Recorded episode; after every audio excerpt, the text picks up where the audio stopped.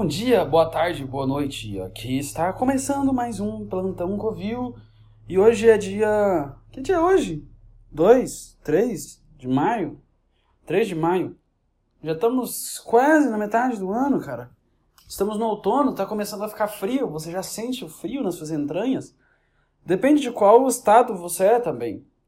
É eu tô sentindo frio aqui, estranho, porque onde eu moro geralmente é quente. Mas tá começando a ficar frio, mas o frio ele ele vem daquele aquele arzinho dele e fala assim: "Oi, tudo bem? Como você está? Eu sou frio". Aí você fala assim: "Ó, oh, frio, tudo bem?" Aí ele fala assim: "Tchau" e vai embora, te deixa na sua solidão eterna. Ah, mas eu amo frio. Eu odeio o sol e eu odeio o calor. Para mim, eu vivia na Sibéria, na Sibéria, porque lá não tem sol e não tem calor. Eu não sei. Eu não sei, eu sou alérgico ao sol, eu sou alérgico. Eu, eu, simplesmente vou no sol, minha pele começa a queimar igual um vampiro, aí eu tenho que me esconder. E eu me sinto ridículo para falar isso, porque parece muito que eu tô tentando dar uma de diferentão e legal, tipo, eu não sou como vocês. Entende? Eu tenho gostos diferentes. Você gosta de praia? Olha como eu sou superior. Eu não gosto de uma coisa que é divertida. Uau! Nossa, agora eu me senti mal comigo mesmo, porque. Coisa ridícula, me gabar por não gostar de uma coisa que as pessoas se divertem. Talvez a inveja por não me divertir. É, é simplesmente isso. Porque nas vezes que eu fui na praia, todas as vezes, eu vi as pessoas se divertindo tanto na praia. Mentira, divertindo nada. Era só um tio gordo numa cadeira de, de praia sem camisa, com estressado, com óculos escuros e bravo. Uma... Ah, umas famílias com as crianças correndo, fazendo bagunça e as mães dando bronca e bravas. Ninguém tá divertindo na praia. Eu tenho a impressão que eu, eu vejo as pessoas mais estressadas na praia do que fora dela.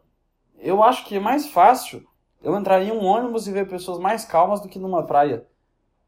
Eu sinto que as pessoas são tão estressadas por dentro que Qualquer lugar que elas vão, elas transformam em um inferno. Você vê gente estressada em bar. Em bar, cara. Como é que você consegue ficar estressado em um lugar que você só precisa beber e falar merda? Não tem o menor sentido. Cara, não faz sentido. O estresse é culpa sua. Não vem colocar a culpa no mundo. Ah, não. O mundo que me estressa. Ah, esse mundo me deixa puto. Tá bom. Que eu não tenho como defender o mundo nos últimos tempos também, mas, cara, Tu é responsável pelo seu estresse. Não vem encher o saco. Se eu tô estressado agora, também é culpa minha. Eu sou culpado do meu estresse. Porque você tá lá com emoção, você sente a raiva, aí você fala assim, não é, não é o bastante você já pegar a emoção e sentir a raiva. Você fala assim, cara, eu tô sentindo essa emoção aqui de raiva, eu tô sentindo essa energia negativa crescendo dentro de mim. O que, que eu faço agora? Ah, já sei! Vou descontar em pessoas que não tem nada a ver comigo e vai lá e desconta nelas. É isso que as pessoas fazem. Eu estou fazendo isso, eu estou descontando em você que está ouvindo. Eu não estou descontando, eu só estou falando as coisas que estão vindo na minha cabeça. Foi mal, foi mal. Foi mal nada, eu não Olha que louco, tanto que, que, que a cabeça boicota as pessoas, eu simplesmente me senti mal por ter me desculpado por uma coisa que não fazia o menor sentido. E é isso que a gente faz a vida inteira. E eu tô pilhado aqui de raiva de. Eu, não, eu vou falar o clássico, eu vou ter que falar o clássico aqui. Minha raiva que eu tenho contra todas as instituições, principalmente escolas. Ah, eu não sei, eu não sei se eu quero jogar isso aqui agora. Tá tão. Tá, tá um dia tão bom hoje. O frio tá voltando. O maro, maravilhoso frio. Eu me sinto tão bem no frio. Vocês não sentem que o frio dá um ar, um ar meio de infância? Que você volta a ser criança, você meio que pode finalmente descansar e ficar tranquilo. Você deita na, na sua coberta como se fosse uma criança e você toma chocolate quente. Por que que coisas que te trazem, aí você assiste um filme, aí você esquece todos os seus problemas da vida, você volta a ser criança do nada, cara. Por que que por que, que, é tão merda? Por que, que, é tão bom lembrar que você é criança? Cara, eu acho que. Eu acho que é bom lembrar pra ser criança. Na verdade, não é que é bom lembrar que é ser criança. É porque ser adulto é uma merda. Esse é o problema. ser adulto é uma merda. Assim, porra, não tem- nossa, não tem nem comparação. Eu, eu lembro quando eu era criança, eu, eu, eu tenho um fato que eu, não, que eu não consigo esquecer. Eu tinha 9 anos de idade e eu tava assistindo Spirit, o Corcel Indomável na televisão. Eu tava lá assistindo aquele cavalo livre. Como eu queria ser na minha vida, um cavalo livre que corre. Até ele ser capturado, mas depois ele foge livre. Spoiler, acabou o filme pra você. Não que você fosse assistir também. É, então, aí eu tava lá assistindo esse filme, tava assistindo o cavalo lá, Liberdade, feliz. Aí eu lembro, eu tinha 9 anos, aí eu lembro assim, nossa, semana que vem é meu aniversário de 10 anos. Ou era a véspera, eu acho que era na véspera. Amanhã é meu aniversário de 10 anos de idade. E aí eu comecei a chorar. Eu não conseguia parar de chorar. Eu não conseguia, não tinha nada que tirava meu choro. Hum. Toma uma aguinha. Não tinha nada que tirava meu choro. Eu simplesmente entrei em um estado de profunda tristeza, profunda, melancolia total. Eu era muito novo, eu não entendia porque. E aí eu, a minha justificativa na minha cabeça é porque agora eu teria dois dígitos na, meu, na minha idade. Eu não teria mais, eu não seria mais um dígito. Ou seja, minha infância estava morrendo. Porque a partir de você tem 10 anos, já é outra fase. Você não é a mesma coisa do que quando você tinha 9. Eu tinha 9 anos, tudo era feliz, maravilhoso. Menos a escola, ela já era horrível nessa época aí, porque eu acho que eu, a escola é uma merda em todas as idades. Mas eu, quando eu tava. Aí eu fiz 10 anos, falei, cara, acabou. Acabou, daqui. Agora eu vou. O que eu vou fazer? Eu vou ir pra um escritório, ficar tirando xerox? Chegar no, chegar no chefe e falar, bom dia, chefe. O que, que mais você tem pra me mandar fazer contra a minha vontade? Por favor, chefe, me passe a lista de afazeres que eu não quero fazer para que eu faça contra a minha vontade, para ganhar uma miséria, para conseguir manter minha vida. Era isso que eu vi, eu enxerguei. Eu falei, cara, eu tô aqui, igual uma criança, assistindo Spirit, o Corcel Indomável, imaginando como é que seria ser um cavalo completamente livre de amarras da sociedade, podendo correr para onde quisesse, com o índio pulando em cima de mim, surfando em mim, pulando um, um penhasco pro outro, porque o cavalo é foda, cara. Ele pula um penhasco do outro. E aí eu tava pensando, cara, eu tô vendo isso aqui sendo tão legal, criança, tomando um, um leite quente com chocolate. E tudo vai ser a partir de agora eu usar uma camiseta, uma calça alta assim, com cinto e com uma e com uma camiseta daquelas social branca. E aí, já que a vida vai ter me deixado estressado, eu vou, obviamente, vou fazer igual todo mundo, eu vou eu vou descontar a raiva na comida, eu vou comer para poder buscar tirar aquela parte vazia de dentro de mim, eu vou querer colocar um pouco de vida dentro de mim, eu vou começar a comer e eu vou ficar barrigudo, então eu vou ter que usar é, e o ar-condicionado do escritório nunca presta porque o chefe tá cagando, cagando para ajudar as pessoas do escritório. Ele só quer saber de economizar o máximo. Então vai estar tá lá aquele lugar quente, eu vou estar tá com aquela blusa social branca, com minha barriga na calça, eu vou estar sentado desconfortável, com dor nas costas, porque eu vou ter passado 15 anos da minha vida na mesma cadeira, na frente de uma planilha do Excel ou de um sistema, sei lá, o ProJude, que eu vi no estágio. E, eu, e aí eu vejo meus anos passando, eu falo assim, caralho, mano. Passaram 15 anos que eu tô aqui no escritório, mais tempo de idade que eu tinha naquela época que eu vi o filme do cavalo que corria. Aí eu vou olhar e falar assim, cara, minha vida, minha vida é uma merda, cara. Eu não quero mais, eu não quero mais nada. Eu ia entrar em profunda depressão. Eu ia virar sedentário, mas aí eu ia começar a fazer aquelas caminhadinhas semanais para tentar me enganar, para fingir, para fingir que existe alguma vida aqui dentro. E fala assim, cara, vou mexer esse corpo ridículo aqui e flácido de cara que não vive. Aí eu ia lá, fazer caminhadinha, aí eu ia ver os jovens passando, ia ficar puto, porque eu ia ver que eu não ia ter mais aquela disposição. Aí eu ia chegar em casa, ia chegar, eu ia chegar lá, minha esposa chata, que eu nem gostava dela, só casei porque não sei. eu vou olhar e falar assim, putz, que, par... que pariu, eu vou tomar um filho. Vai ficar lá, ah, pai, deixa o Lucas Neto comigo. Eu ah, eu vou. Ah, aí eu vou falar assim, cara, eu não sei. Vou comer um jantar, vou ver o Jornal Nacional, assim, eu vou passar o dia inteiro. Eu vou ser acordado agressivamente com o som de um despertador, que para mim é a maior violação que existe da natureza. é o maior desrespeito que a humanidade já criou foi o despertador. Porque você simplesmente fala assim, a partir de agora você não tem seu direito de sono. Eu vou te dizer o horário exato que você tem que acordar. E você é obrigado a levantar. Por quê? Por que você é obrigado a levantar? Por que você tem que acordar quando, quando essa merda toca? Pega seu despertador, joga no chão, foda-se, não quero. Eu não vou acordar hoje. Aí o chefe liga e fala assim, ah, você faltou o trabalho? Sim, faltei. Por quê? Porque o trabalho é chato, eu não quero ir hoje, eu não tô afim. Amanhã eu apareço aí. Se você quer me ver, quer me ver de cara boa amanhã, não me enche o saco. Por que ia adiantar eu ir hoje? Eu não ia fazer nada, eu ia ficar enrolando, clicando em várias abas seguidas, fingindo que eu tô fazendo alguma coisa, até dar seis horas para eu poder ir embora. E chegar lá em casa e ver o William Bonner me falar que o Brasil tá uma merda. É isso que eu ia fazer, cara. Essa, essa seria minha vida? Pra que é um despertador? Eu odeio despertadores. Despertador é, é a prova que a, que a vida humana não tem valor nenhum mais hoje em dia. Nenhum. Nenhum. Criaram uma máquina pra, pra te impedir de dormir. Pra te impedir de dormir, pra te falar assim, ah, você tem que acordar seis horas em ponto. E, e se eu não quiser acordar seis horas em ponto, o que, que vai acontecer? Ah, você não vai ter dinheiro para sobreviver. Ah, que merda, cara. Ah, eu prefiro ser um tigre na natureza caçando um bicho. Aí, ah, mas aí se você não conseguir encontrar o bicho e caçar, eu morro de fome. Melhor do que viver essa bosta de, de despertador. Ah.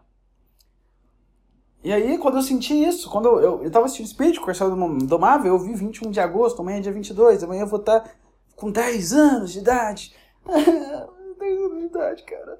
Aí eu tava nossa, caralho, eu, eu não tô brincando, eu não tô brincando, eu não tô forçando reação nem nada. Eu lembro da exata sensação que foi chegar nesse pensamento, foi a exata sensação de que foi olhar e falar: pô, minha vida tá acabando já. Cara, olha tanto que a nossa sociedade tá doentia. Essa é a prova que a, que a gente já errou. A gente já errou, já, já era. Vamos Vamos descartar a sociedade e começar a multa do zero. Vamos voltar para vamos voltar as cavernas e reiniciar tudo. Foda-se, vamos voltar e reiniciar tudo das cavernas, porque olha tanto que a nossa sociedade está tá destruída. Qual é a lógica de, um, de, de uma criança de, de 10 anos pensar que a vida dela acabou porque agora ela vai crescer? Aí falam assim, ai, você tá vendo a síndrome do Peter Pan hoje em dia? Ai, síndrome do Peter Pan. Qual é outra coisa que falam? Ai, as crianças, tem um monte de marmanjo, o cara não consegue crescer, 40 anos e ainda age igual criança.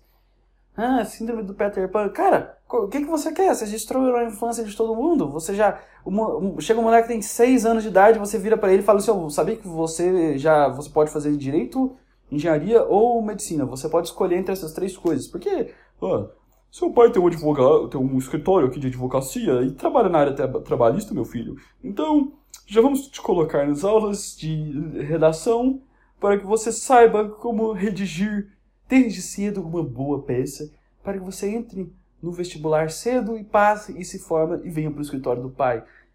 Pai, quem que é um advogado? Cala a boca, eu sei que você tem seis anos, mas não precisa preocupar com isso não. É, é o seu destino. Que maravilha, hein?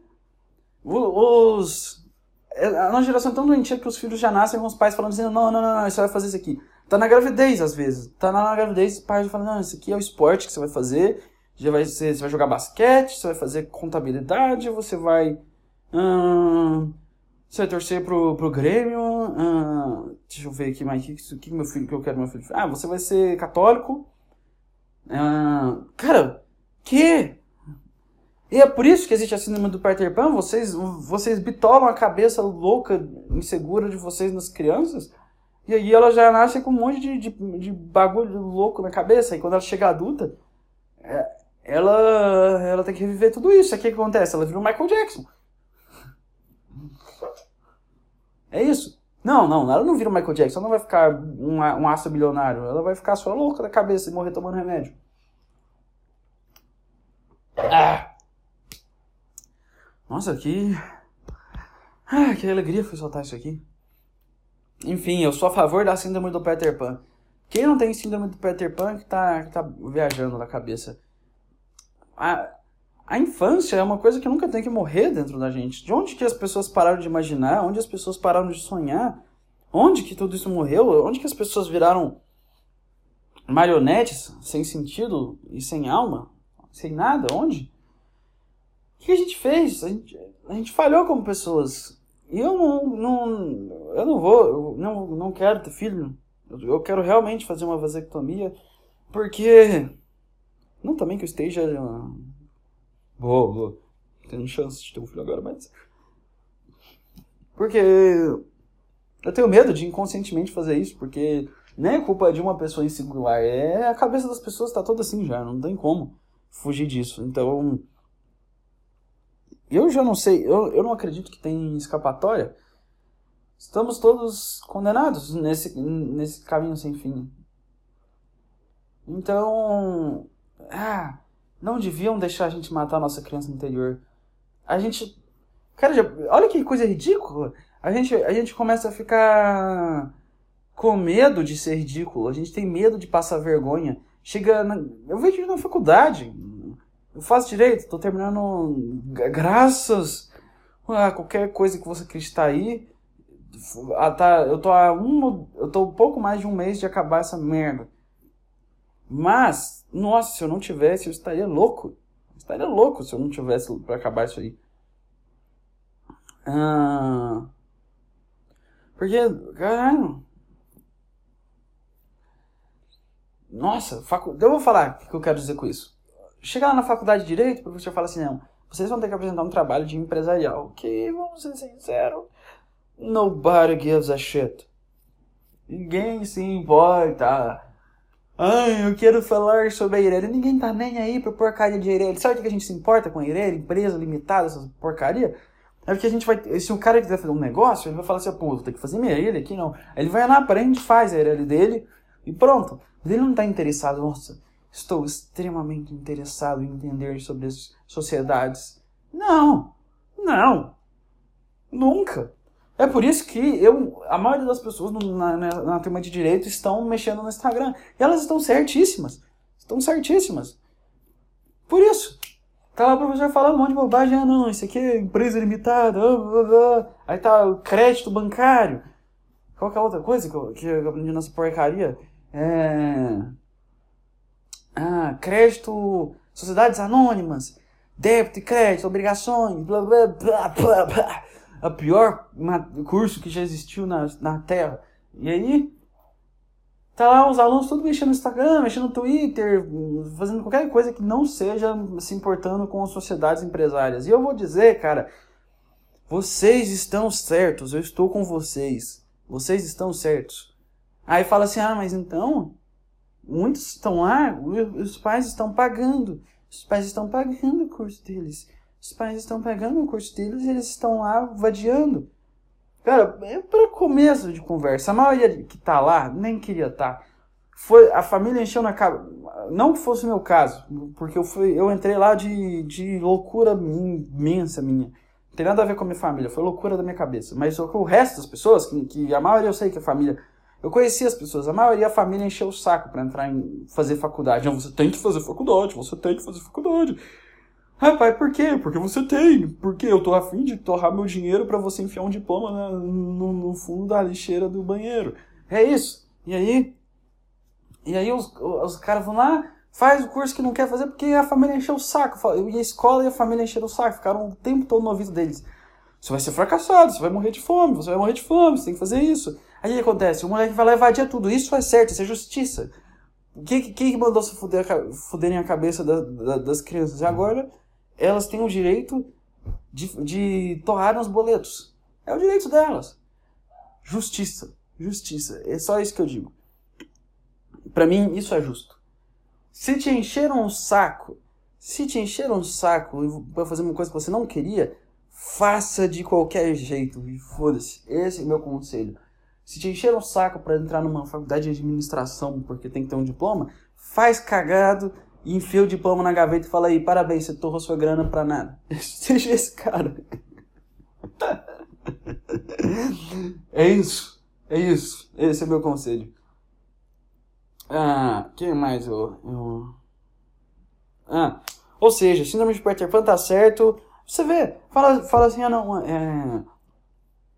você é muito imaturo, você é muito imaturo, você tem que crescer. Crescer para ficar triste, deprimido, igual a maioria das pessoas adultas que estão, que, que, que, simplesmente ficam o tempo todo estressadas com, com coisas que não fazem o menor sentido. Eu prefiro ser uma criança eterna, eu prefiro ser o Peter Pan mesmo. Foda-se, eu não tô nem aí. Ah, mas aí você vai se arrepender. Tá, que eu me arrependo. Prefiro me arrepender. Ah. Nossa, que, que, que alívio que é. Eu falo, gente, cria podcast. Qualquer um que tá me ouvindo aqui, todo mundo que. Qualquer coisa, cria, cria um podcast, é maravilhoso, é libertador. É libertador ter um podcast. É isso que eu posso falar sobre podcasts. Não tem nada melhor. Olha isso, cara. Você vai ter um. Você vai poder falar tudo que você quiser e não é igual, sei lá, se você tivesse um programa na TV, que se você tivesse um programa na TV, falar assim, ah, você, ah, você falou caralho, você falou um xingamento, você está cortado, vai, porque o patrocinador não aceita esse tipo de linguagem, não. Você é livre para falar o que você quiser. E isso é a coisa mais importante, liberdade, liberdade. Eu já sabia disso quando eu assisti Spirit Corsário Indomável. Spirit, o Corcel Indomável, me ensinou. Eu sempre falo, os filmes mais profundos são os mais infantis. Porque são os mais profundos. Cara, tanto que eu aprendi com filmes que nem Monstro S.A., Toy Story. Ai, desliguei a luz aqui, vou desligar, bem melhor no escuro. É... Shrek, como eu já falei, Carros. Carros é totalmente foda. Carros é sobre o cara parar de de ser vaidoso e querer só viver para aprovação dos outros e perceber que a felicidade está nas pequenas coisas. Cara, é um ensinamento extremamente profundo que tem no filme Carros. Extremamente profundo. Os filmes infantis são muito mais profundos do que os filmes cults mesmo. Eu não tô brincando com isso, eu já falei isso antes, quando eu falei do Shrek. Mas assim, cara, para pra, para, para pra ver isso. Rei Leão, Rei Leão. Nossa, eu já falei demais de Rei Leão. Vamos falar de outro filme. Vida de inseto. O que é vida de inseto? Tá lá um monte de porcaria de, de, de, de sociedade que todo mundo funciona igual. Todo mundo funciona. Ninguém tem individualidade, todo mundo é a mesma coisa, todo mundo pensa igual, ninguém é permitido a discordar. Todo mundo tem que fazer exatamente o que a maioria quer e ninguém tem liberdade alguma. E é isso. E aí um, um, um cara que é desajustado, que é o Flink. É Flink que ele chama? A formiga, ele tenta, ele tenta ser criativo. Ele tenta inventar coisas e ele simplesmente estava facilitando a vida de todo formigueiro. Ele estava criando coisas que ia facilitar na coleta de comidas, que ia ajudar as, as formigas a se alimentarem muito mais e a gastarem a energia delas de comida, ao invés de, de para caçar comida, para elas gastarem ou se divertindo aproveitando a vida ou então para se proteger dos gafanhotos. Ia deixar de ser uma preocupação. Mas, como tudo, todo mundo que é diferente do, da maioria é ameaçador pro resto, ele foi censurado ao máximo, trataram ele como um maluco. E ele não conseguia se encaixar nos padrões da, da, do formigueiro. Ele era desastrado, ele era baguncento, ele não dava conta, simplesmente não dava conta. Porque ele era criativo. Pessoas criativas não dão conta de, de se ajustar. É a natureza delas. Você não pode se ajustar e ser criativo. Não tem lógica isso. E aí, expulsaram ele, trataram igual um lixo. E eu não lembro o resto do filme, eu teria que assistir de novo, mas eu lembro que ele salva todo mundo fazendo um plano de forjar um pássaro usando a criatividade dele. E, eles, e aí no final todo mundo entende que ele estava certo. E todo mundo segue o caminho dele. Então, olha que foda isso, estava mostrando que a coisa, a, a criatividade e originalidade são, são coisas revolucionárias. Então, é um filme extremamente profundo, se você parar para pensar, porque é exatamente isso que a sociedade faz. Ela tenta te obrigar a encaixar em um padrão básico, um, um padrão formado, e que fala que se você não encaixar nesse padrão, você é mal sucedido, você não vale a pena como ser humano, e você tem um olhar de reprovação das pessoas. Você precisa ter o carro do ano, o celular do ano, você precisa estar no emprego que as pessoas admiram, você precisa fazer coisas para ser aceito pela sociedade. E, cara, olha, olha o que, acontece. Você passa a sua vida tentando agradar um padrão ridículo que nem existe. Quem que inventou isso? Quem foi o cara? Quem que foi? Ah, se a gente soubesse, a gente, a gente poderia arrebentar esse cara na porrada de uma maneira tão, tão bonita, mas eu acho que ele já tá morto, mas eu voltaria no tempo para espancar esse cara. O cara que inventou esse padrão aí. O padrão de ah, o, o respeitável cidadão. E aí tudo organizadinho, tudo certinho, assim. Não, não, não pode desapontar. E aí, e não tem originalidade. Quando eu tava no, no direito, eu vi os, os colegas todos cagando, cagando de medo de apresentar na frente, porque eles não poderiam falar errar. Eles levavam, eles decoravam palavra por palavra do trabalho levavam uma folha para ler tudo, para não errar nenhuma palavra. Eles não podiam nem gaguejar. Nossa, eu gaguejar, nossa, não posso nem gaguejar na frente dos outros. Cara, que esquizofrenia é essa? Que esquizofrenia é essa que o mundo se tornou? Onde você não pode fazer nada errado, eu digo, cara, R ao máximo. Quer dizer, eu não estou dizendo R ao máximo, mas não tenta ser perfeito. Não, não vai dar certo, não encaixa isso aí. Então, ah, as pessoas, ah, o que, que eu ia falar? Esse é o Vinda de Inseto, mostra que a criatividade é a liberdade. Filmes da Disney são muito profundos. Ah, voltei. Eu, eu dei um corte por. Assim. Um corte por horas. Acho que tem umas três horas da, da parte anterior. Três? Eu não sei. Por motivos de né, preguiça. Eu não tava. Eu tava com muita preguiça. Ah, vocês acham. Acham que é. Que. Eu achava que era muito fácil de fazer podcast, eu via as pessoas fazendo, via o Petri fazendo, eu via o Thiago Carvalho fazendo, eu via os podcasts de conversa são mais fáceis, porque tem alguém para falar com você e você não é um doente que fala sozinho. Mas.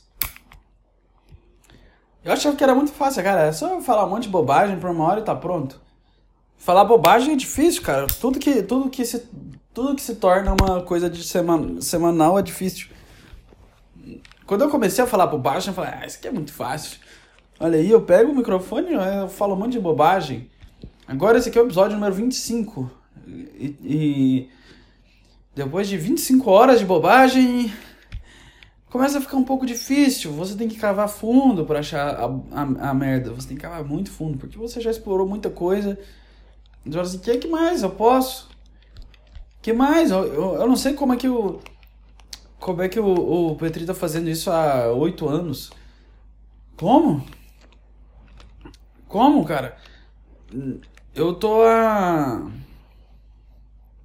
Ah, eu tô há nem seis meses? Quanto tempo eu tô fazendo isso aqui? Eu não faço a menor ideia. Acho que tem seis meses, talvez menos. São 25. Eu não sei, eu não sei contar. Mas deve, devem ser uns cinco meses por aí. Cinco, talvez. Cinco ou quatro, eu não sei. Ah, acho que acho que quatro ou cinco, não faço a menor ideia, mas tô fazendo só esse tantinho de tempo e eu já tô assim, cara, pronto, zerou, não tem mais nada para falar, já acabou. Acabou os assuntos, acabou as ideias, já, já deu tudo que eu poderia falar, acabou. Aí eu falo assim, não, vou ter que cavar, né? A minha alegria é que sempre existe mais merda a encontrar. Por exemplo, eu acabei de lembrar de uma, um momento que eu vi que foi lindo e doce e emocionante. Eu vi duas moscas transando e do chão da, da cozinha e elas estavam grudadas de, de barriga para cima, as duas. E aí eu parei para observar as, as duas músicas transando e elas estavam. Cara, isso aí era selvagem, cara. Eu imagino a emoção que elas estavam sentindo naquele momento, porque uma das moscas, que eu não sei se é o macho ou a fêmea, eu acho que era o macho, começou a bater as asas em direção ao chão, mesmo que eles estão deitados no chão. Já viu quando a mosca tá no chão ela começa a voar em direção ao chão por algum motivo que é baixa cognição, e ela fica girando no chão, igual uma doente, girando, girando, girando, girando, girando no chão sem entender o que está fazendo. Então ela fez isso grudada na outra mosca, e a outra mosca teve que embarcar nessa. E aí virou uma Beyblade sexual entre duas moscas. Aí eu fiquei, cara, Tá aí uma coisa que eu nunca imaginei. Uma, uma... Tá a prova que os humanos não são tão evoluídos em, em, relação ao sexo, porque os humanos não conhecem essa posição sexual aí da Beyblade. Que é uma bater as asas e girar loucamente enquanto a outra fica surtada. Aí ela tá tipo assim, ah, que delícia, cara! E tá tudo girando em volta, ela não tá entendendo nada, tá numa maior velocidade do mundo, numa adrenalina. Porque se eu tô achando uma adrenalina e eu sou, sei lá quantas vezes maior que uma música, imagina a sensação da música. Ela deve estar assim, todos os feelings, todos os sentimentos dela estão explodindo ao mesmo tempo. E, ah, ou talvez ela tá louca de medo, assim, entortoada. Falando, que porra é essa? Mas eu acho que música, elas não, não elas têm que ter, tipo, elas, têm, elas precisam de ter alguma armadura mental, entende? Porque assim, eu, nós humanos, ah, meus cachorros vão latir, é sério, vocês vão latir agora? Meu Deus. Cara, eu tenho três cachorros e os três não. Toca a campainha e os três latem de uma vez ao mesmo tempo. Porque eles precisam gritar, eles precisam mostrar pro mundo as emoções deles. Enfim, aí as moscas começaram a eu não, ah, eu lembrei, lembrei o que eu falei. Eu não sei se eu, eu como um ser humano, minha, minha noção de, de locomoção me faz ficar tonto, porque nós não temos muita, muitas possibilidades de locomoção. Tá que a gente hackeou tudo, conseguindo ir até para o espaço, mas é, nós não temos, assim, o que, que eu posso fazer? Eu ando para lá, eu ando para lá e pronto. Então, se eu girar um pouquinho, eu fico tonto e já quero vomitar. Essa é a base dos seres humanos. Quanto mais criança eu era, menos isso acontecia, porque eu girava nos brinquedinhos e eu podia. Eu tinha um, um desejo de rodar tão rápido naquela rodinha de brinquedo que meu objetivo era viajar pro futuro, era esse o objetivo. Eu girava tão rápido. Ou então eu queria ser arremessado para ver se eu conseguia voar. Eu queria girar até um ponto que parava, eu voava para fora e eu, podia, eu poderia voar de arremesso. Mas eu não ficava tão tonto, mas agora se eu dar duas voltinhas eu já quero vomitar. Então, tem que ter uma proteção cerebral para a música, porque ela, os movimentos dela são completamente imprevisíveis e aleatórios. Ela tem que bater na luz várias vezes, em, com toda a força do mundo, falando assim: eu vou chegar nessa luz, eu vou chegar nessa luz. Que não faz o menor sentido, porque quando elas não estão dentro de um lugar que tem luz, elas não vão em direção ao sol. Não, não faz o menor sentido. Por que elas vão para a luz? Se quando elas estão no espaço aberto, elas não vão para o sol, a não ser que voam, né? E talvez a, o combustível que faz o Sol estar há tanto tempo ativo são moscas que estão chegando no Sol e dando combustível. Então, a partir do momento que as moscas param de chegar no Sol, o Sol para de se alimentar, porque ele se alimenta de moscas. As moscas vão subindo, vão subindo e o Sol precisa delas. Ele fala: por favor, me alimente, me alimente, seja meu combustível, senhora mosca. E as moscas voam pro sol e alimentam, e ele cresce. cada mosca é uma explosão solar. Aí a gente fala assim, uou, que magia de Deus. É uma magia de Deus que essa bola de fogo imensa permanece com energia por tanto tempo que ela só se abastece mais. Não, é a magia das moscas. Porque elas estão todas voando em direção do sol e o sol está enchendo a energia delas. Entende? Entende isso? Então, quando você pega aquela raquete lá, você tá. Você tá destruindo o sol. Você tá. Se um dia o sol acabar e a humanidade inteira tiver congelar até a morte e tiver uma era de, do gelo infinita e nenhum ser humano sobrar vivo mais, a culpa é sua que comprou o Baigon. A culpa é sua. Você você tá estragando a, a, a durabilidade do nosso sistema solar. Aí você pensa assim, tá, então e os outros galáxias? E os outros sistemas que não tem sol? Quer dizer, que tem sol, mas que sol são maiores. Cara, as moscas gigantes, cada sol é a proporção da mosca que tem. Então, assim, nossa mosca é muito pequena porque uma delas, uma delas é o tamanho apropriado para o nosso sol. Cada um tem um tamanho apropriado para você. Você percebe que onde, no, onde nos, nos países onde os órgãos sexuais masculinos são maiores, o, o das mulheres são maiores para recebê-los, e, quando, e nos lugares que, é, que são menores, que todo mundo faz a piadinha, no Japão, os pintos pequenos. Tá, e lá. E, e lá, e lá uh, tem bucetas pequenas, cara. Então, tá tudo, tá tudo em ordem. Não existe nada grande, nada pequeno. Tudo depende do encaixe, entende? Não, não tem a ver com uma coisa ser pequena uma coisa ser grande. Não tem a ver com isso, é simplesmente um encaixe. Então, da mesma forma que um pintor japonês e uma xereca japonesa estão prontos para se encaixar, o sol e as moscas estão prontos a se encaixar. Então as moscas vão pro sol, é o ideal. Aí você fala assim, pô, mas como é que. É, uma mosca é muito pequena, como é que ela vai abastecer uma coisa que é muito maior do que a Terra? Cara, você, você já viu que uma, um mini átomo, um menor. Um mini átomo, um mini átomo, explodiu uma cidade na Segunda Guerra Mundial? Um mini átomo. Os caras falaram assim: oh, bora pegar a energia desse mini átomo e explodir uma, um, uma cidade inteira. De graça também, né? Qual que foi a ideia dos caras? Os caras falaram assim: ó, explodiu nossa base aqui de avião. eles vão ver quem que eles têm que respeitar. Bora meter no meio da cidade deles de graça, assim, foda-se. Chega lá e taca a bomba e explode. É, e aí e a gente ainda fica sofrendo por causa da China. A China do mal, a China do mal. A China nunca tacou bomba ninguém desse tipo. Hum. Enfim, se aquela mini mosquinha, se, se um átomo só conseguiu fazer aquilo, quantos átomos tem uma mosca? Se a gente nem consegue enxergar um átomo, então quando a gente olha para uma mosca, tem tantos átomos, tem uma floresta de átomos. Tem. Já viu aqueles gramados que são gigantescos e parece que são infinitos? Porque nenhum cortador de grama tem paciência, fala assim. Ele fala, cara, vou cortar aqui a grama e tudo mais. Aí ele esquece, vai crescendo, ele olha, vai ficando maior, tanto de grama, tanto de grama. Aí ele fala assim, ah, cara. Ah, já era, deixa, deixa crescer isso aí. Eu não tenho papel de controle da natureza, deixa as gramas crescerem. É a mesma coisa que. Ah, que aqueles cara, aqueles cara barbudão do Facebook, aqueles cara gigante do Facebook, que tem umas barbas que tá lá, você fala assim, ah, esses caras deixaram aquela barba gigantesca por estilo? Não, é porque eles olharam e falaram assim, cara, não. Ah, uma semana? Não, não, deixa mais um pouco. Aí quando passou dois anos, ele viu que a barba dele tava impossível mais de, de cortar. Falou, cara, isso é impossível já. Ele falou assim: ah, quer saber? Vai dar muito trabalho, deixa crescer para sempre, deixa isso aí. Ah, não importa, as pessoas vão achar que, que as pessoas vão achar que eu sou um, um maluco, um mendigo, não sei, pode deixar, não vou cortar essa merda.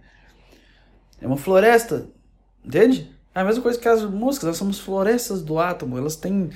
Uau, elas devem ter tipo uns 10 átomos na, na mosca, 12, 11, quantos? 20 átomos que tem na mosca? Não sei, 13 átomos, 14 átomos, 200 átomos, talvez, talvez, talvez tenha uns 27 átomos, eu acho que tem uns 27 átomos numa mosca, então uma mosca equivale a 27 bombas atômicas, já que ela possui 27 átomos dentro de si. Então, quantas moscas tem na Terra também? Um monte, né? Porque quantos cachorros tem na Terra? Um monte. A gente, a gente favoreceu a espécie dos cachorros. A gente falou assim, cara, você, lobo selvagem, genial que existe por aí, a gente vai ficar cruzando um monte, ficar criando uns bichos esquisitos, uns poodle, uns pug, uns bulldog, uns... Qual que é o nome daquele... Show, show, show? É... Show, show? É, é show, show, né? Lulu da Pomerane? Spitz, eu criando umas espécies, falei, vamos embora fazer uma experiência, eu não sei como também, porque não tem uma lógica, porque a humanidade varia de, de, de espécies, né? quer dizer, de espécies não, de, de raças. Aí o que que varia? Muda o tom de, o, o tom de pele e algumas características, sei lá, cabelo, altura e tudo mais. Só, o, o, o cachorro parece que vira um bicho de outra espécie, é o único animal que, que existe que que você olha vários membros da mesma espécie e parece que não tem nada a ver um com o outro. Parece que cada um é um alienígena do outro. Parece que. Como é que. Como isso aconteceu? Como é que. Como que o. Como o pastor alemão e o pincher são, são a mesma espécie? Como? Como que o pitbull e o poodle? Como que o. Como? Qual é a lógica disso? Como que o Lulu da Pomerânia tem. O que, que o Lulu, Lulu da Pomerânia tem a ver com o Rottweiler? Como a gente fez isso? Qual que foi, o, qual que foi a genialidade disso aí? Enfim, onde que, o que, que isso tem com o que eu tava falando? Ah, nossa, agora eu já não sei. Ah, é, é então, aí tá, a gente criou os cachorros, blá, blá, e tem vários cachorros no mundo, porque a gente falou assim, vamos escolher uma espécie para subir com a gente só porque eles foram legais e gentis com a gente. Aí eles falaram, os cachorros foi legal. Os outros bichos queriam matar a gente, o cachorro fica latindo para avisar que vem inimigo. Então vamos, vamos ajudar. O que aconteceram? Várias fezes de cachorros foram multiplicadas, porque os cachorros se espalharam pelo mundo inteiro. Então tem cachorros em todos os países. Em alguns eles dão um ótimo assado, mas só que na maioria não. Na maioria são nosso grande amigo. E então cada cachorro caga muito. E as suas fezes são são lares, são colônias para grandes moscas formarem sua família, para iniciarem sua casa, são condomínios, sabe? Subúrbios, condomínios. Eles vão lá, esse monte, falam assim, ah, eu sou o senhor Jefferson aqui, eu venho montar minha família aqui. Meus filhos, vamos para a igreja todo domingo. Eles montam nas fezes. Então, temos imensidões de colônias de moscas, porque tem muita bosta. Porque o mundo é cheio de bosta. Em todos os sentidos que você imaginar dessa palavra. Então, temos muitas moscas. Então, eu acho que. Deve ter umas 3 mil moscas no mundo, eu imagino. Umas 3 mil moscas. Eu acho que por aí. E se cada. E se tem 3 mil moscas no mundo, tipo, com certeza tem umas 3 mil moscas no mundo, certeza. E cada uma contém uns 27 átomos. Então tem eu não, faço, eu não vou fazer essa conta, mas não tem átomo suficiente para abastecer o Sol para sempre. Então pode ficar tranquilo, o Sol nunca vai explodir. E, ah, e sobre os outros sols, tá, tá lá, tem moscas gigantes, tem cachorros gigantes, tem fezes gigantes, eu não sei, cara, eu não sei, eu não sei. Eu, eu nunca saí da Terra, eu não posso falar daqui, pode ser que nem exista outro sol, seja só um teto grudado ali e colar umas estrelinhas em cima. Deus fez isso de zoeira pra gente ficar acreditando que tem outra coisa em outro lugar. Pode ser que a gente tá naquele globinho de, de pinguim, sabe? Aqueles de Natal, que, que balança e neva. Pode ser que a gente tá num desses, numa doma. Eu não faço a menor ideia, mas a única coisa que eu sei é. Obrigado, moscas. As moscas abastecem o sol. Ah, deixa eu tomar uma água.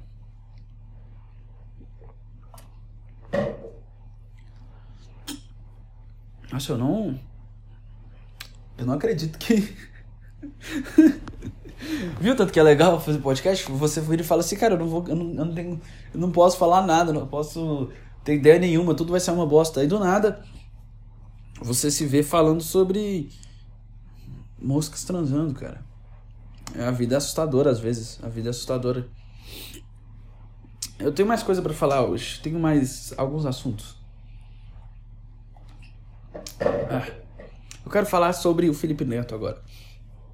O Felipe Neto essa semana, ou se, semana passada, eu acho, ele tá meio tiltado, assim, ele tá, tá meio louco, assim, falando assim, já tinha um tempo que ele tava todo, falando pra todo mundo se posicionar, inclusive eu me posicionei, eu fiz um vídeo me posicionando, mas, o que eu quero dizer, o Felipe Neto virou e falou assim, sertanejos, eu não aguento mais, eu não aguento mais cantores sertanejos não se posicionarem. Vocês estão do lado do fascismo, cantores sertanejos. Cantores sertanejos, olha isso. E o cara bravo, eu não aguento mais, eu não vou mais esperar. Já deu o tempo. Cara, esse cara é um, esse cara é um ditador. eu nem tô falando que eh, se ele tá certo ou não, se posicionar ou não, porque eu não, não. Eu não entro nessa discussão porque eu sei eu sei, essa é aquela das discussões que não tem resposta certa. Eu sei, não tem. Se se eu falar ah, não, Felipe Neto tá certo. Aí vai vir um monte de mala chato vir me dizer por que o cara tá errado e me provar que eu tenho que odiar o Felipe Neto e que blá blá blá. Aí depois aí se eu falar que ah, não, não, não, não, não, eu, eu odeio o Felipe Neto. Aí vai vir uns caras vir falar assim, ah, não, você tá, você tá contra. Cara, o que, que, que eu te falo, cara? Eu não faço a menor ideia de nada, eu não, eu não, é isso. Eu não vou, eu não, eu, eu, eu não, enfim. Eu não vou falar isso porque eu não entro no mérito se o cara tá certo ou errado, porque é uma chatice, porque eu não faço a menor ideia de nada, eu não sei de nada. Enfim. Ah, tá. Essa semana o Felipe Neto. Essa semana o Felipe Neto ele começou a reclamar: os cantores sertanejos não aparecem, eles não estão não estão se posicionando. E aí eu, eu, eu falei, cara, esse cara, Esse cara é realmente um. Esse cara tem um. Tem um ar meio, do, meio dominador. Ele tem um ar meio duro. Sabe? Um ar meio. Ah, eu acho que. Eu não sei. É, é. Mas eu, eu, eu tava. Aí ele falando assim: não, todos os cantores sertanejos não estão posicionando e eu não aguento mais. Estou puto. Será mesmo que o cara tá puto? Ele deve estar no quarto dele, assim, no banheiro dele, na, na, na mansão dele de 20 ar-condicionados, gritando assim: eu não aguento mais os sertanejos. Rodolfo, cadê o seu posicionamento, Rodolfo? Não aguento mais os, os sertanejos não se posicionarem. Será que tá puto mesmo? Não é possível. Eu não consigo. Quem na Terra, quem no universo Onde que existe um ser humano no mundo que realmente fica puta porque os sertanejos não estão posicionando? Sei lá, o trabalho do cara, o cara, o, o, o cara, o, o, trabalho do cara não, eu tenho que, eu tenho uma posição aqui importante de fala, eu preciso dizer as coisas que eu penso. Não, o trabalho do cara é escrever uma música, tocar um violão e casar, divorciar e depois ser traído por várias outras mulheres. Esse que é, é, é isso que é, o, que é o trabalho do sertanejo. O trabalho do sertanejo é beber cerveja, fazer uma live falando besteira, ficar muito bêbado, é, escrever música sobre, sobre traição ou sobre beber pra caralho ou estar muito apaixonado, ter relacionamentos que dão errado com mulheres muito bonitas, chorarem muito, porque para mim sertanejo e emo é a mesma coisa, os caras ficam reclamando do sertanejo. Mas para mim o sertanejo e Lil Peep é a mesma coisa. O sertanejo e Lil Peep é a mesma coisa. Tudo emo, tudo chora, tudo sofre porque o coração tá partido, e é isso aí. Então, tá, o trabalho dos caras é, é literalmente só fazer uma música. Onde que, eu não lembro de onde que entrou nessa... Uh, onde que entrou nessa coisa que o, o cara tem... e que diferença faz? Realmente, você quer que eles se posicionem? Porque eu não, eu não vou... Ó, até onde eu conheço, até onde eu sei, Felipe Neto, acho que a maioria deles não concorda contigo. Eu só acho. Eu não sei, eu, eu vejo muito. Eu, eu, eu não sei, eu vejo que os caras. Eu vejo, eu sinto uma vibe que os caras não têm uma opinião igual a sua. E se eles posicionarem, eles vão ser linchados por você. E se eles não se posicionarem, eles vão ser linchados por você. Porque se eles posicionarem, eles vão falar o que você não gosta de ouvir. Porque eles, eles, eles não pensam a mesma coisa que você. Eles não pensam, a gente sabe que não. A gente sabe qual é a posição dos sertanejos. Então, eles não pensam mesmo que você. Não é? Então, se eles não pensam mesmo que você, se eles posicionarem, você vai xingá-los. Mas se eles não posicionarem, você vai xingá-los também. Então eles não tem muito o que fazer, não é? A não ser ignorar a chatice. Que é a chatice que é ter um cara que faz vídeo de Minecraft tentando te encher o saco e falar o que você tem que fazer com a bosta da sua rede social. Vai. Nossa, por que, eu, eu tenho. Por que, que. Eles devem estar tá, falando assim, não. Realmente, agora eu, eu, eu, eu, eu tô. Uou! O, o, o cara que joga Among Us tá, tá puto, cara. É melhor eu. É melhor, é melhor me posicionar, cara. É melhor me posicionar. E eu digo, cara, por mais que eu esteja dizendo tudo isso, eu digo: Felipe Neto, presidente 2022. Esse é meu voto. Esse é meu voto. Satisfeitos? Mas você está sendo um hipócrita? Tô. Eu sou um hipócrita. Eu não tenho nenhuma dificuldade. Eu sou hipócrita, eu não tenho nenhuma dificuldade de admitir isso. Eu vou ser bem sincero.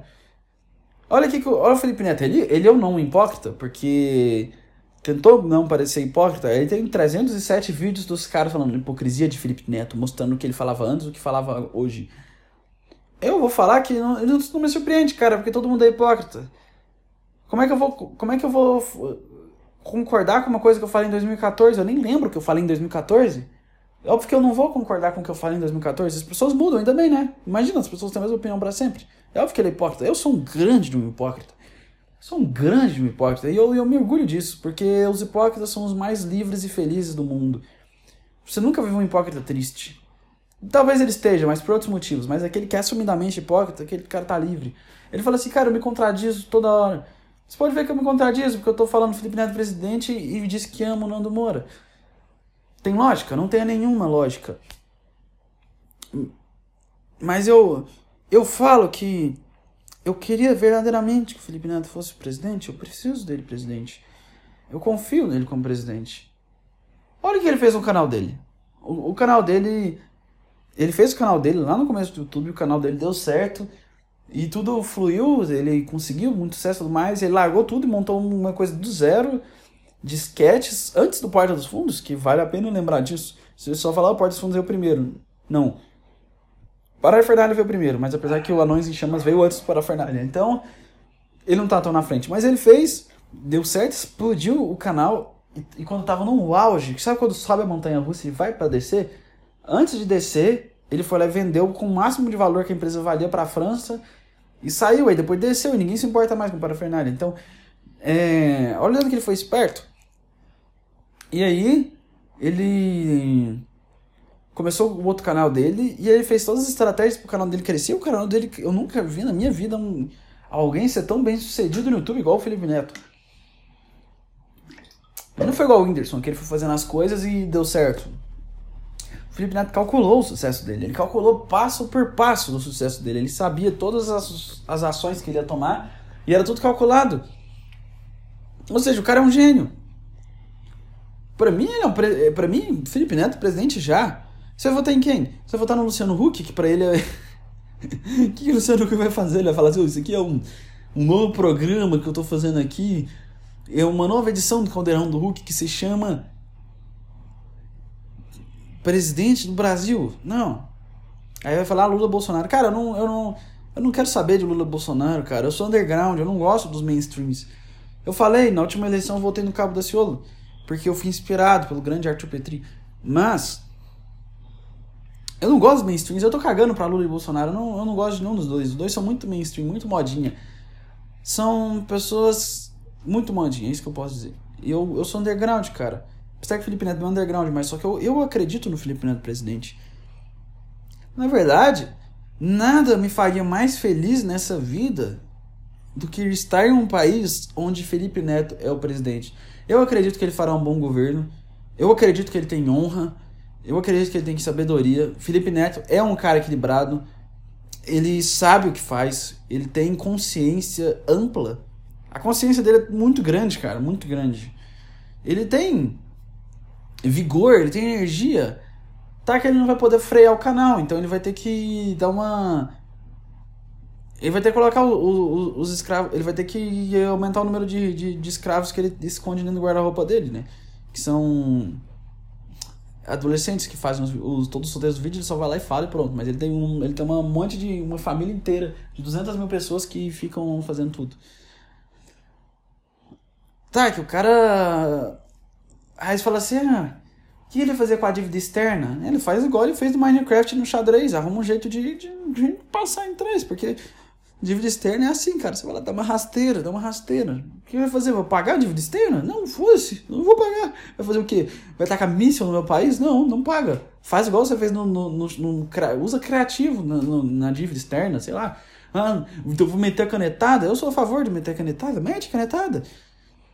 Se existe a possibilidade de eu pegar uma dívida e eu, e eu, eu riscar na caneta e falar, não, a dívida agora é essa, tá lá, tipo, ah, 100 trilhões de, de dólares. Aí ele vai apaga quatro, ele paga seis zeros. Pronto, agora não é mais não, agora é. Eu não faço a menor ideia. 100 milhões? Deve ser. 100 milhões de dólares. Pronto, paga, foda-se, apaga a canetada, faz isso, cara. Qual é o problema? Eu não vejo um problema nenhum aí, é só você apagar os números. Pronto. Usa hack, cara. Usa os criativos do Minecraft, usa tudo. E qual partido que o Felipe Neto ia participar? Eu não faço a menor ideia, mas eu, eu votaria, nossa, eu votaria muito no Felipe Neto. Eu, eu confio nele como presidente. Eu acho que uma nação precisa olhar para frente. Tem idade mínima? Qual que é, qual que é a idade mínima para ser presidente? Porque eu ouvi falar que o presidente mais jovem, mais jovem, que se candidatou, eu acho que foi o Guilherme Boulos, eu acho. Falaram que ele tinha 36, mas o Felipe Neto é mais novo que isso. Ele pode? Não tinha que ser 35 anos? Eu não sei, mas Felipe Neto. Felipe Neto presidente. O problema é que ele, talvez ele tenha que esperar, né? Porque todo, igual todo mundo já fala, os, os eleitores dele ainda não atingiram a maioridade. Mas eu tô aqui. Eu não sei qual. Eu acho que, sendo bem sincero, eu acho que ele conseguiria ir muito longe numa eleição. O, o cara. O cara é bom no marketing. Se o cara conseguiu ter 40 milhões de inscritos, ele consegue ter 40 milhões de votos. Tá, que podem ter um monte de conta fake lá envolvida, mas. Ele tá lá. Ele, ele, ele tá lá, entende? E eu não. Eu devo dizer que.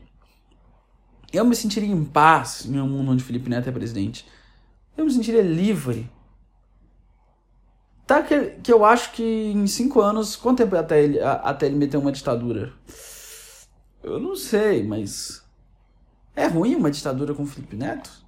Porque assim. Ah, tá, ditadura militar é uma bosta, né? Porque, cara, vou colocar uns caras que. Todo mundo, todo mundo, eu nunca fui no exército, mas todo mundo que conta a história do exército fala que os caras são extremamente rígidos e meio bitolados das ideias, te punem de, de graça, sem motivo. Aí os caras vão lá e, e dominam o, o, país. Não, né? Ditadura militar já, já, já. Ditadura militar é uma merda, mas ditadura de Felipe Neto. Eu não consigo ver ponto negativo nisso, sendo bem sincero. Eu acho que.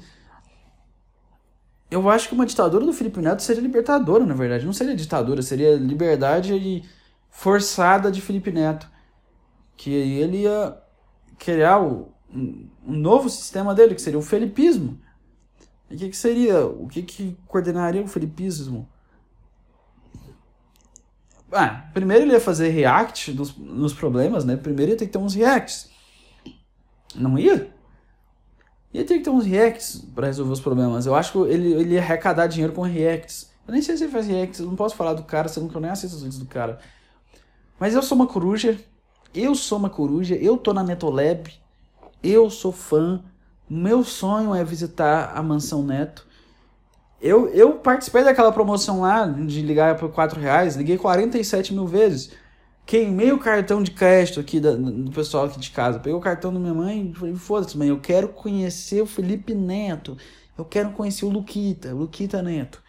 E fui e torrei. Se eu tiver um filho, ele vai assistir Lucas Neto todos os dias. Já viu aquela cena do Laranja Mecânica que o, que o cara amarra o, o cara na, na cadeira à força e gruda os olhos dele com coisas? para ele não poder piscar e faz ele ser obrigado a encarar a tela do cinema com toda a força do mundo, sem poder desviar o olhar. Então, é assim que meu filho vai crescer. O Lucas Neto já tem oito filmes. Eu sei, assustador. O Lucas Neto já tem oito filmes. Eu ia colocar o meu filho amarrado na, na cadeira, com carinho. Eu ia amarrá-lo, dar comida às vezes, ia pingar colírio no olho, ia grudar os olhos dele, a, a força ia falar assim, filho, é, a partir de hoje você vai assistir Lucas Neto até você atingir a adolescência. Aí você vai ser livre. Entende? Aí ele fala, ah, filho, cala a boca, eu te gerei e, e eu sei o que é melhor para você. Eu defino seu destino, porque esse é o, o dever de um pai. Definir o destino do filho como se ele fosse um pet. E seu destino vai ser assistir Lucas Neto, porque é cultura. É cultura. Eu sei o que é melhor para você. Cala a boca. Cala a boca que eu sei o que é melhor para você. Ca, ca, que? Imita a foca. Imita a foca agora. Não vai imitar a foca. Não vai. Eu vou ter que te trancar no banheiro. E te deixar lá três dias no banheiro. Vai ser assim. Imita a foca ou é três dias amarrado no banheiro. Vai ter que comer as moscas de dentro do banheiro. Imita a Foquinha agora, eu não quero conversa. Enfim. Aí ia ser assim. Ele ia lá ficar preso, amarrado à força. Não tem, não, não, tem, não tem, eu não tenho compaixão, não. Cultura erudita tem que ser engolida à força. Não, já viu a geração de hoje não lê nada? Por que, que não lê? Porque tem coisa muito melhor que livro, tem Lucas Neto. Muito melhor. Cala a boca, cara. Ler o livro não, tem, não chega nem aos pés do que é assistir Lucas Neto. Então, e aí ele ia lá, assistir isso à força. Quando ele fizer 12 anos, 13, eu não sei qual é a idade, eu solto ele e levo ele para a sala do Felipe Neto e ele vai assistir Felipe Neto. Eu solto ele quando tiver 12. Aí fala assim: ai pai, obrigado, obrigado. Eu atingi o máximo da consciência de Lucas Neto possível. Todos os conhecimentos de Lucas Neto estão dentro de mim. Eu estou pronto para atuar na sociedade como um cidadão digno. Eu falar assim: tudo bem, tudo bem. Eu, tenho, eu fico isso é um grande mérito, meu filho. É um grande mérito. Não seu, mas meu que te forcei a passar por essa situação contra a sua vontade. Não seu. Seu você não fez nada, você só teve que aguentar isso, que coisas você tinha. Nem podia piscar. e aí, mas agora tá na hora de você subir seu nível aqui. Agora você vai ficar naquela sala ali, sabe? A sala do Felipe Neto. Entende? A sala do Felipe Neto. Vai pra cadeira ah, Filho, você sabe que o pai sabe o que é melhor pra você. Você sabe que o pai sabe o que é melhor pra você. Agora vai na cadeira e assiste Felipe Neto. Vai agora. Aí ele fala assim: ah, tá bom, pai. Aí ele vai. Senta, eu amarro de novo e fala assim: pronto, agora você vai ficar aí até a fase adulta. Aí você entra na sociedade. Que tipo de cidadão que eu vou ter criado? Nossa, eu vou ter criado uma maravilha. Eduquem seus filhos. Obrigue-os a assistir Lucas Neto na infância e, e Felipe Neto na adolescência. Porque só assim que a gente vai ter um, um, um, Brasil bom de verdade. Um Brasil de orgulho. Eu bato no peito patriota. Eu só viro patriota no dia que o Felipe Neto ser presidente. E eu tô aqui no apoio público, porque eu não tenho vergonha de me posicionar. Quer que eu me posicione? Eu tô aqui de peito aberto. Eu não sou igual esses caras, esses corno que fica tocando eu não sou igual esses corno que fica tocando música de. que fica tocando em pecuária. Eu não sou esses cara, não. Eu tenho coragem de falar meu posicionamento político. Meu posicionamento político é Felipe Neto, presidente e líder supremo, igualzinho o cara da Coreia, porque é isso que eu quero. E vai ter cabelo tipo, e vai ter corte de cabelo padrão, igual o cara da Coreia. Lá tem corte de cabelo padrão. O nosso vai ter, que é colorido. Você é obrigado a ter o cabelo colorido. Não tem cabelo preto, nunca mais. Cabelo colorido. E é isso. Castanho? Nunca. Laranja. Tá achando ruim, cara? Quer pegar 5 anos de prisão? Quer? Quer? Tem uma telinha com, com, com o Felipe Neto passando na TV, entende? É isso. Então, não se meu apoio. Felipe Neto, presidente. Uou! É. Onde eu posso ir depois disso aqui? Hoje, hoje o podcast tá bom, né? Como, é, como que ele foi? Ele foi de. É, síndrome do Peter Pan pra. Como é que é? Síndrome do Peter Pan pra Moscas Transando para Felipe Neto. Moscas copulando. Como é que é? Moscas são o combustível do sol. Hum. Onde mais eu. O que, mais eu posso falar? Eu não sei se eu paro por aqui semana que vem eu volto com mais coisa para falar. Ou se eu meto o louco e continuo falando um monte de bobagem. Ah... Acho que eu vou meter o louco e continuar falando um monte de bobagem. Bora junto. Bora comigo. Aqui é um barco sem rumo e vamos em direção ao infinito. Vamos para onde temos que ir até a ponta do mundo, quando o nosso barquinho cair, porque o mundo é meio que plano, tá ligado? É meio que plano. Não faz o menor sentido o mundo ser uma, uma bola. Vai fazer o que? Vai, vai, vai jogar sinuca com o mundo? Vai jogar futebol com o mundo? Óbvio que não, é porque é um disco grudado. Óbvio. Que aí a gente joga frisbee com o mundo. Eu, eu tô afim de falar sobre Terra plana. Ah. Eu tô pensando, será que eu falo sobre Terra plana? Acho que eu vou guardar esse tema pro futuro. Enfim. Um dia eu vou falar sobre Terra plana. Acho que eu não tô muito afim de falar sobre Terra plana hoje, não. Eu tô afim de falar sobre. Eu tava curioso porque eu tava vendo uns vídeos de, de autoajuda para me tornar um ser humano melhor, né? Porque eu tô cansado de, de decepcionar as pessoas. Eu tô cansado de afastar amigos e decepcionar as pessoas. Então eu virei e falei assim, cara, eu, eu preciso melhorar como ser humano. Eu, eu quero melhorar, eu não quero mais falhar com a humanidade, entende? Eu não quero mais. Eu quero orgulhar todo mundo. Eu quero. Aí eu falei assim, então, eu tenho que encontrar minhas origens. Quer dizer, eu preciso ver, fazer... Ah, buguei aqui. Eu preciso a buscar autoajuda. E eu fui lá ver um cara falando assim, que. Um desses, desses caras que meio louco da cabeça. Ele virou e falou assim: ah, você tem que encontrar a sua essência. E na sua essência você tem que encontrar a sua origem. Através da sua origem você vai encontrar a sua essência. Aí eu pensei: minha origem?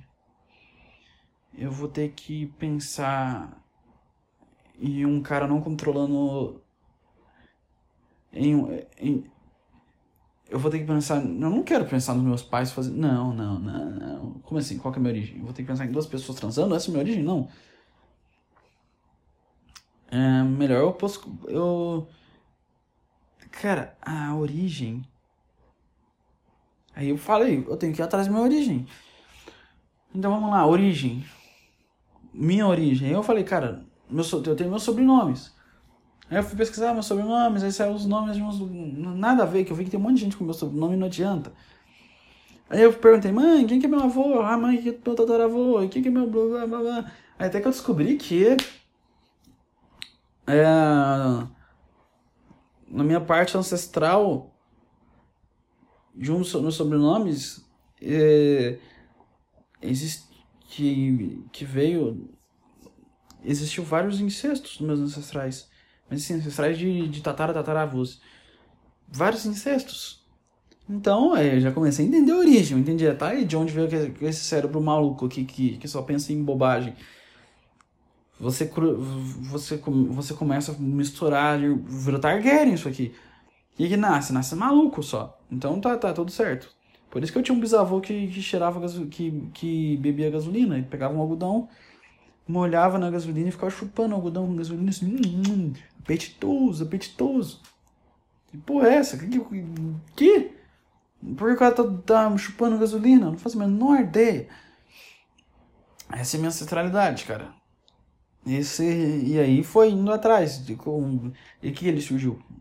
Algum, eu só posso dizer que teve uma quantidade muito alta de incestos nesse caminho aí. Um número maior do que o permitido. Porque existe uma média de uma árvore genealógica de, de permitida de, de incestos para que uma família nasça sem ter problemas. Entende? Existe uma quantidade. Eu acho que essa curtia demais. Guardar as coisas só entre famílias, se é que você me entende. Então, eu percebi que minha parte da minha família veio de vários incestos. Então eu já falei assim, mas eu penso, cara, mas por que, que eles decidiram tomar essa, essa decisão aí? Eles, eles não tinham. Eles viveram isolados da humanidade? Era igual Adão e Eva, não tinham quem reproduzir, vai, que tem? Ou. Ou eles tinham algum problema? Aí eu pensei, eles tinham algum problema, óbvio. Então. Porque eles não, eles não são da idade da pedra. Existia gente há mil anos atrás, então. Não faz o menor sentido.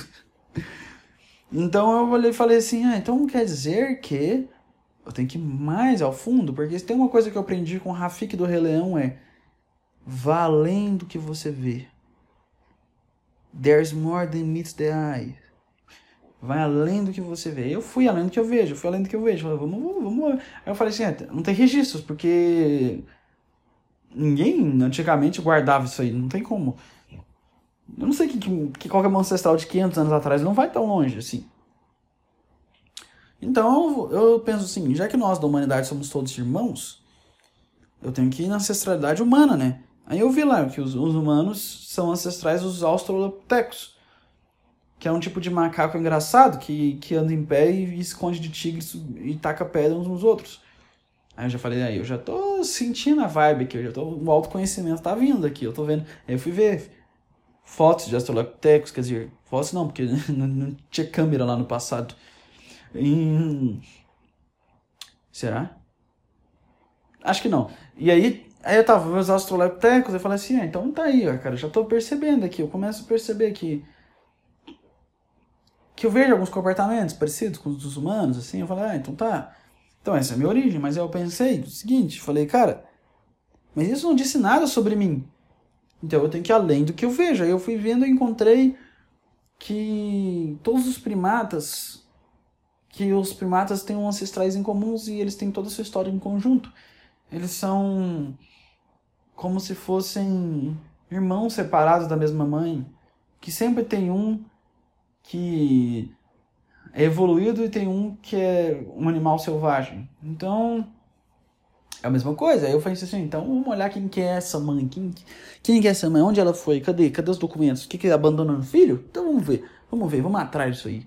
Eu fui ver quem que, que trouxe nós, primatas, para para a Terra, né? Porque hashtag é porque somos todos macacos. Então, eu vi lá que o que teve o primeiro primato de todos. Eu falei assim, ah, tá aí, ó. A raiz da minha família tá aí, cara. Minha árvore genealógica. Finalmente me entendi, conheci minha família.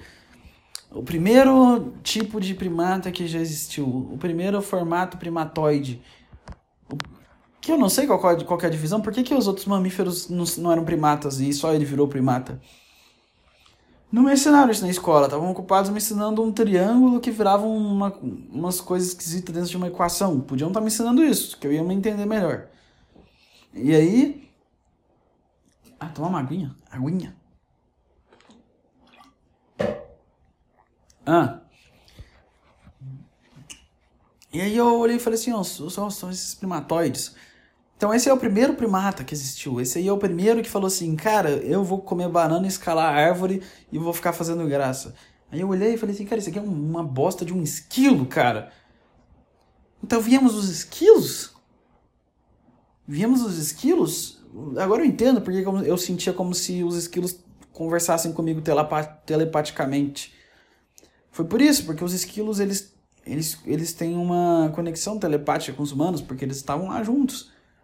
Ou é só parece um esquilo, eu não sei, eu não faço a menor ideia. E aí eu olhei e falei assim, cara, tá aí, mas é, é o vício de você começar a querer ver além das coisas, tem que ir além. Eu falei, o primeiro mamífero. Aí eu vi um bicho esquisito lá que parecia um.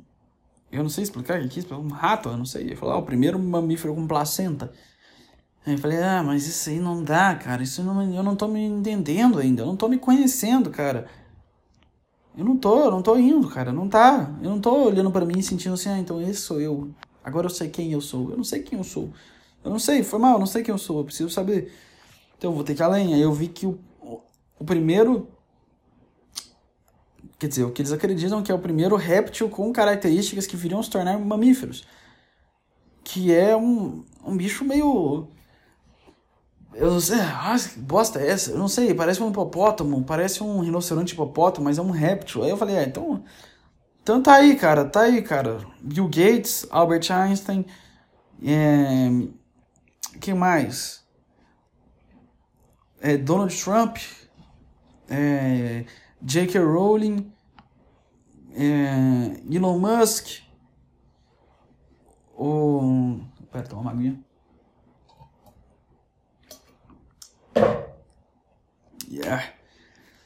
Felipe Neto, Lucas Neto, todos eles vieram desse bicho que é esquisito, que parece que anda lento, pesado, devagar, deve ter um cérebro que deve ter uma inteligência excelente, deve comer rochas, achando que é comida. Certeza que você, você consegue reconhecer a face de, de um ser que tem um QI tão baixo que comeria rochas achando que é comida.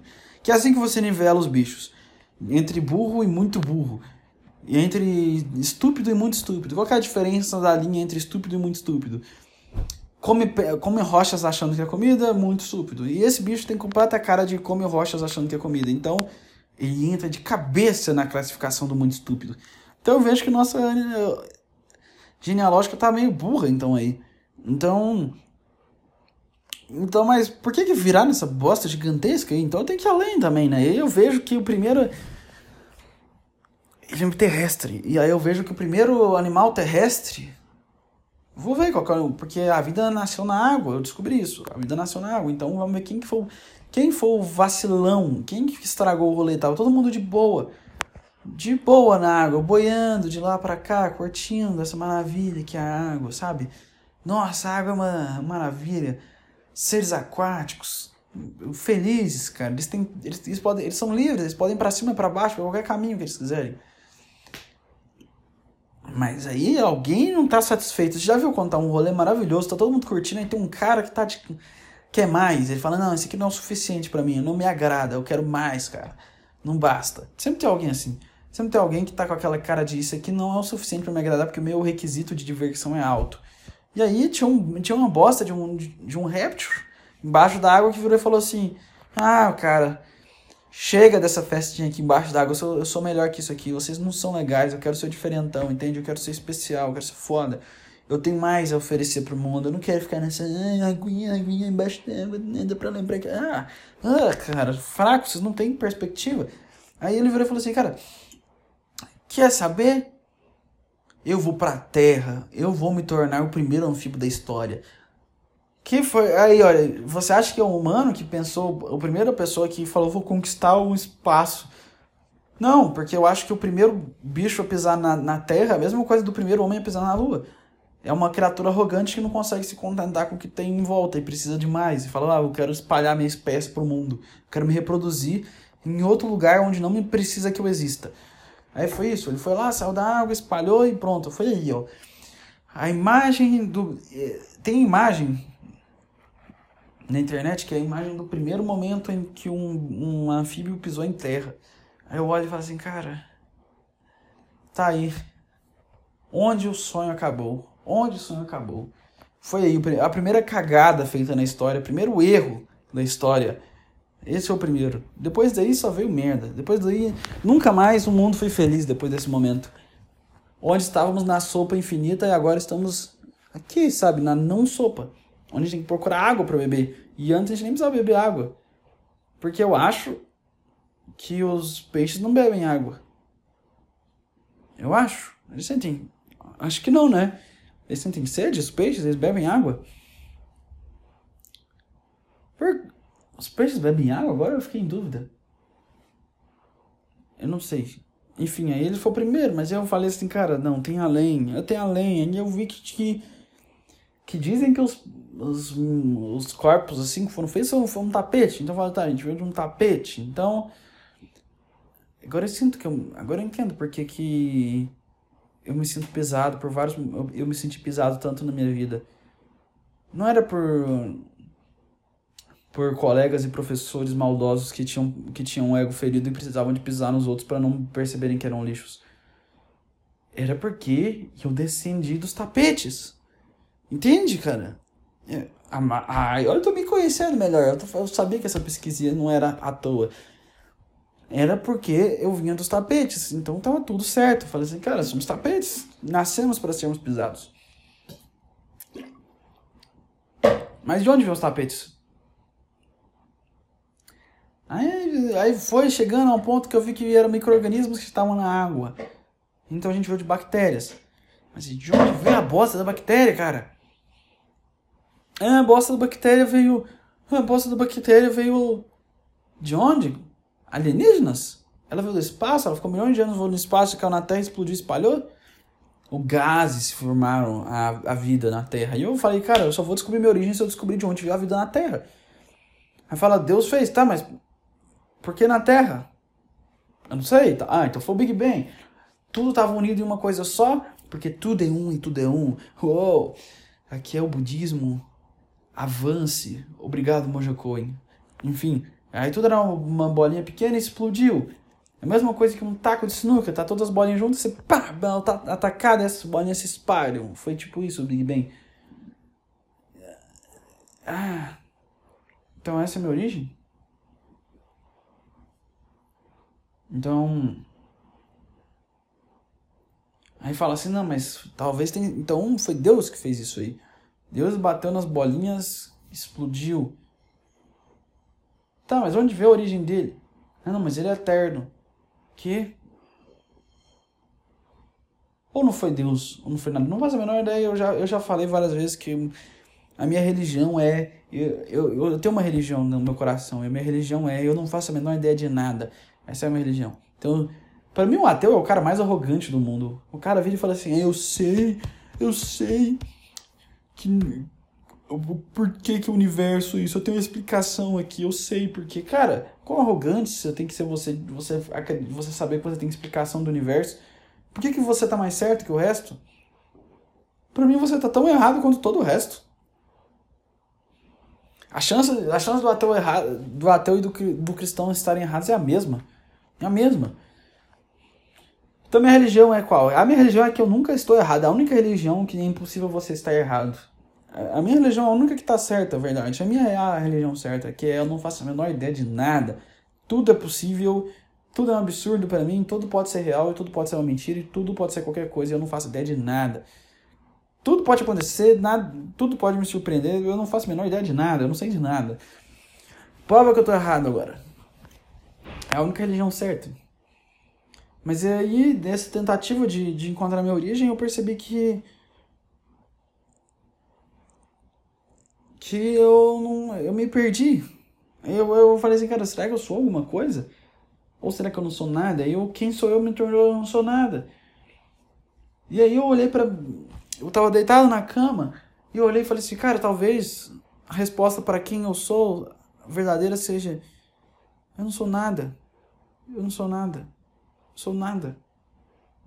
Aí eu percebi que eu era nada. Nada. Ninguém. Eu era ninguém. Eu não tinha origem, eu não era nada. E eu nunca tive uma noite tão confortável em toda a minha vida. Eu dormi como um anjo. Eu não sei se os anjos dormem. Mas aí eu deitei, espalhei na cama e fiquei tão em paz, eu dormi tanto. Ah, foi o melhor sono que eu já tive. Foi maravilhoso. Nossa, como eu dormi bem. Como eu dormi bem. Ah, então essa pesquisa deu sentido, então. Me ajudou a entender melhor quem eu sou. Agora que eu entendo o meu valor no mundo, eu posso ficar em paz. Enfim, esse aqui é o, o podcast Plantão Covil. É... Eu não sei se eu abro para e-mails, porque eu não sei quem assiste. Então, eu planejo um dia abrir para e-mails, coisas do tipo. Eu só queria saber quem que escuta isso aqui, porque eu vejo que tem pessoas que escutam, porque tem umas estatísticas que mostram que as pessoas que, que, existem pessoas que escutam, mas eu não sei quem. Mas tem uma galerinha que escuta bem pequena, mas tem uma galera que escuta. Então eu queria saber quem escuta. Então se você escuta, me avisa, porque aí eu vou saber que você escuta. Enfim, é isso. Até semana que vem, bros. Isso aí, valeu, falou.